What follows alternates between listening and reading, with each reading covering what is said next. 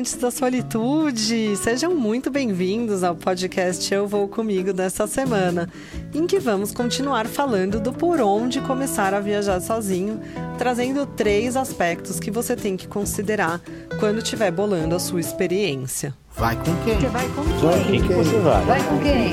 Eu vou comigo!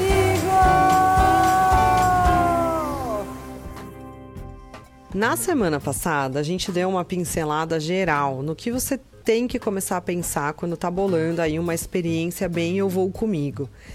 É a minha primeira, né? Eu tenho muitas questões, existem muitos tabus, existem muitas coisas que tem que ser consideradas de fato quando você vai viver isso, que você tá com aquela coragem, você tá com aquela vontade. E hoje a gente já tá falando do momento em que você resolveu que você vai. Você vai, independentemente do que pensem de você, independentemente do julgamento, independentemente de você mesmo, né? Tá se julgando e tá assim com medo e tal.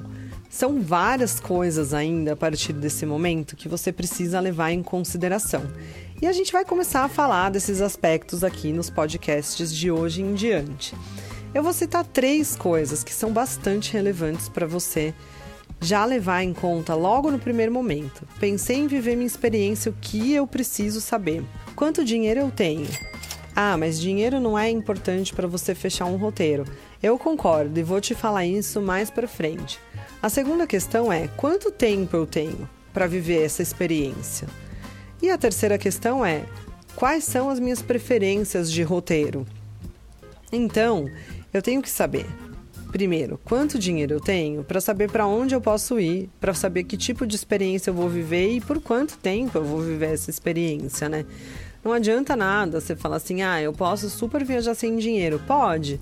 Mas você é um viajante que pega carona? Você é um viajante que fica dormindo em qualquer lugar? Você está aberto a essa experiência? Se você tiver, maravilhoso. Normalmente esse tipo de experiência leva mais tempo. Tá vendo como as coisas estão intrinsecamente relacionadas? Elas estão totalmente ali, parece que elas se retroalimentam, né? É um ciclo. Então, você sabendo quanto dinheiro você tem e quanto tempo você tem, você consegue bolar a partir daí outras experiências. Vamos ver? Muitas pessoas têm o sonho de pegar uma mochila e sair pelo mundo e fazer um ano sabático. Ou, nossa, quero conhecer aquele destino paradisíaco na Polinésia Francesa. E aí, enquanto você não realiza isso, você vai ficar parado? Você só vai viver a sua solitude quando você estiver na Polinésia Francesa? Ou será que é possível eu viver pequenas experiências nesse meio do caminho até chegar nesse ápice da experiência master, que é o meu sonho, que é o que eu mais quero, que é tudo que eu quero realizar? E de repente, depois de você viver pequenas experiências, você naturalmente chega numa experiência explosiva do outro lado do planeta, ou você pode descobrir que todas elas podem ser muito positivas, independentemente da distância em que você se encontre na sua casa. Então, você fechando um orçamento, você consegue pensar quais são suas possibilidades.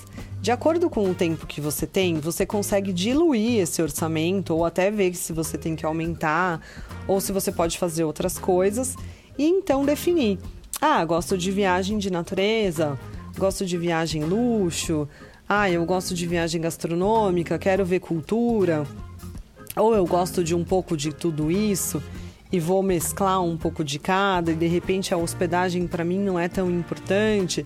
Posso ficar num hostel, que é um tipo de viagem que eu pessoalmente gosto muito de fazer. Não importa para mim se a acomodação for muito luxuosa, porque praticamente eu bato perna o dia inteiro. Eu saio sete horas da manhã e volto meia-noite, entendeu? Eu quero conhecer o lugar que eu tô. E aí, eu só vou chegar de noite e vou desmaiar. Para que eu vou ficar pagando muito caro num lugar do qual eu mal vou usufruir? Mas hoje já gosto, por exemplo, de um hostel que tem café da manhã, que custa um pouquinho mais caro, mas existe. Então, vou mesclando, porque eu gosto também de, de repente, pular de bungee jump. E eu não quero que uma coisa impeça a outra, já que eu não posso fazer todas elas dentro do meu orçamento. E aí, você tendo em mente esses três aspectos, você começa a ver que você não precisa ir muito longe de repente. Ah, eu não tenho muito dinheiro, mas não gosto de viajar de carona. Ou, ah, eu tenho tempo de viajar mais longe, mas eu vou de carro porque eu tenho tempo. Não, não tenho tanto tempo assim, tenho um orçamento que tá bom. Eu vou de avião, então. Ou talvez eu fique menos tempo porque eu prefiro de avião, vou de ônibus, enfim, olha só quanta coisa que tem que ser levada aí na hora que você está pensando, né? Que você está estruturando sua experiência. E isso também permite que você perceba que às vezes pouco tempo e pouco orçamento é diferente de você não realizar. Por exemplo, uma das coisas que eu mais gostava de fazer quando morava em Campinas era frequentar um lugar pouco conhecido dos campineiros e pouco conhecido até das pessoas com quem eu convivia que não eram de Campinas, mas que já moravam em Campinas há muitos anos, ou até colegas de trabalho e tudo mais. Existe um distrito de Campinas que fica a uma hora de carro do centro da cidade. O acesso é mesmo feito de carro, então talvez seja um lugar um pouco restrito para quem não tem esse tipo de transporte. Existe um pedaço de estrada de terra, é no meio do mato, é um tipo de coisa que eu adoro fazer. Quando eu morava na cidade, gente, morava num apartamento, ia trabalhar normal, depois ia para academia. São todos ambientes fechados e eu sempre gostei de natureza. Para mim é muito estressante não estar em contato com a natureza, ainda que periodicamente. E eu descobri esse lugar em Joaquim Egídio que chama Pico das Cabras, que hoje abriga um museu astronômico, que é uma coisa que eu adoro também, que é olhar o céu, ficar ali no meio das pedras, é um lugar que fica a 1.200 metros de altitude, dá para ver a cidade inteira, tem um pôr do sol super bonito. E era lá o meu refúgio, no tempo que eu tinha, com o orçamento que eu tinha. A entrada lá não era muito cara na época que eu frequentava. Existem atividades particulares que você pode fazer, como observação do céu, ver os planetas ter toda uma explicação da astronomia, ouvir o barulho do universo. É muito legal. Mas se você não quiser fazer as atividades particulares, você tem uma estrutura que tem banheiro. Antes, o que eram trilhas foi transformado em caminhos é, com estrutura. Você pode só ficar lá, curtindo. E lá foi um dos lugares responsáveis pela construção da minha solitude, pelo meu autoconhecimento, porque eram lugares onde eu realmente ia para escapar de tudo que me deixava aflita, de tudo que me deixava ali no dia a dia mesmo afoita, sabe? Coisas que aquela rotina, né? Aquela rotina que é maçante e tudo mais, era lá que eu ia me esconder. No tempo que eu tinha, com o dinheiro que eu tinha, e voltava com a sensação que eu volto quando eu faço uma grande viagem para longe de casa.